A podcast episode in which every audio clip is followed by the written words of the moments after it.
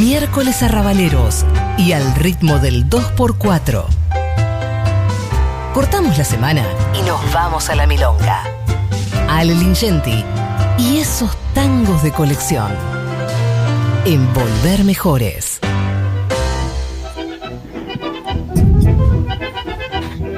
Se desmayó. Se, des- se des- se des- se desmayó. No, no, me, me, me muteé. Porque tiene que probar el boludo de allá de Roma y entonces me tengo que mutear yo. ¿Cómo anda, Ale? Hola, y querido, hola compañeras, eh, ¿cómo están todos por ahí? Muy bien. Muy bien, amiga, muy bien. Vamos con todo, vamos con todo, que hay mucha información. Bueno, eh, tengo muchas cosas hoy. ¿Querés que Ya, digo, ya lo sé. tango? Anda, Cupí, no, no, Cupí lo que tenga que decir, dale, que tenemos... Está, ¿Dónde estás? ¿Dónde estás? ¿Dónde estás? No, estoy en Madrid, estoy por salir a las 5 de la mañana a Roma, o sea que mañana vamos a hacer una prueba de, de varias heladerías de Roma y voy a tratar de mandar un pequeño informe, alguna foto. Ahí están los Sí, triescalines, ¿no? Están los tres calines. Hay una heladería que ahora rankea mu- muy alto, que se llama Fata Morgana, y que tiene un gusto que yo sé que a vos te va a gustar, que se llama Polichina, que tiene avellanas, pétalos de rosa y flores violetas. Anda, lavarte el orto, Agrigenti. Anda. Qué hijo de puta. Lo hacía a propósito, ¿no es cierto? Pétalo de rosa. Me imagino lo que debe ser comerse una, una rosa roja sin, sin la espina no ponen, ¿no? Y el cucurucho tiene espina. Qué hijo de puta que son. Lo, lo hacen a propósito, ¿no? Vos sabés que no saben cómo hacer para voltear el peronismo, ¿me entendí? Hacen esos gustos de lado. Porque es así. Ese es antiperonismo favorito- puro, antiperonismo puro.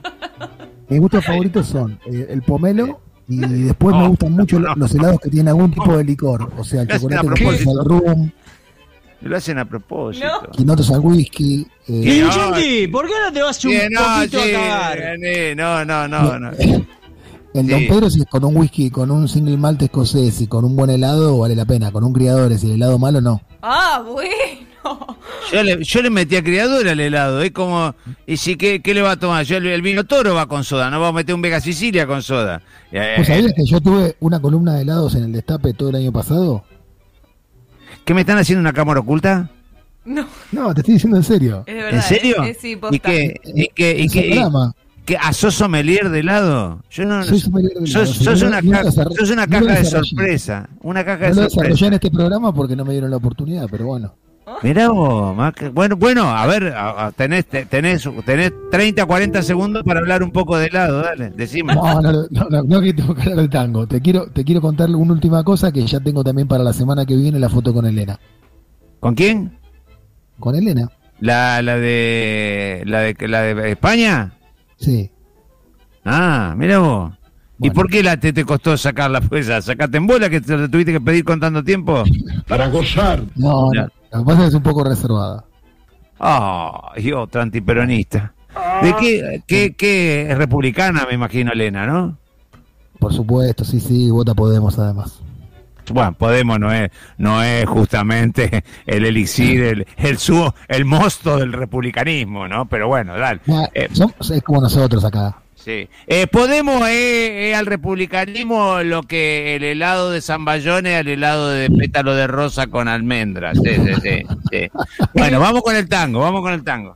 Vamos. Bueno, eh, un informe de esta semana dice que más del 40% de los jóvenes de hasta 34 años escuchan la música de Astor Piazzolla en Spotify y que Sí. sus temas instrumentales, sobre todo, tienen casi 500.000 oyentes mensuales. O sea, eso es muchísimo. Sí. Y este estudio se hizo a propósito del centenario que estamos celebrando del nacimiento del gran bandoneonista argentino.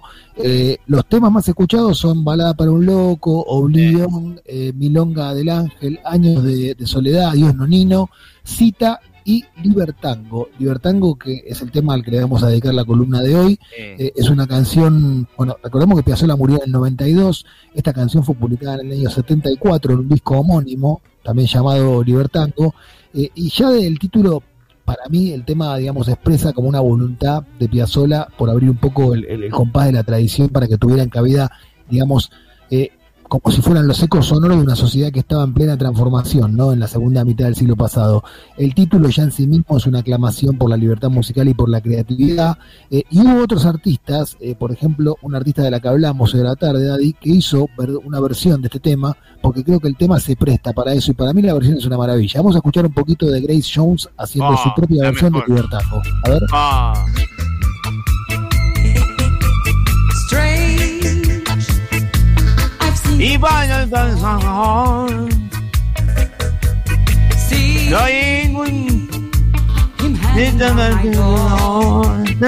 Na, na. Lo la que feo. Stealing for the prey. Cali, Cali. Like a Es muy linda esta versión. Bueno, por hacer temas como este, eh, a Piazzolla. Ese, eh, este es el leitmotiv de la película Frantic, búsqueda frenética con Claro. Harrison Ford. Sí, señor. Sí, Sí. Bueno, te decía que Piazzolla en su, en su época, ahora está consagrado en el centenario de su nacimiento, pero no la tenía fácil porque la ruptura que supuso su estilo fue muy mal recibida por los representantes de la tradición tanguera, lo llamaron asesino del tango y algunas radios, aunque parezca mentira, se opusieron a difundir su música, algunas discográficas tenían miedo de editarlo por la crítica de la vaca sagrada del tango, Eh, los adversarios de Piazzolla siempre hicieron mucho ruido en la Argentina. Pero Piazzolla nunca cedió, digamos, eh, defendió su espíritu creativo y después de muchos años de trabajo en los que ya había co- conquistado, ¿no? Complicidad de cierto público que era más receptivo y después de consagrarse en Europa, llegó el éxito y ese éxito llegó sobre todo en la década del 70 que fue cuando él compuso eh, Libertango.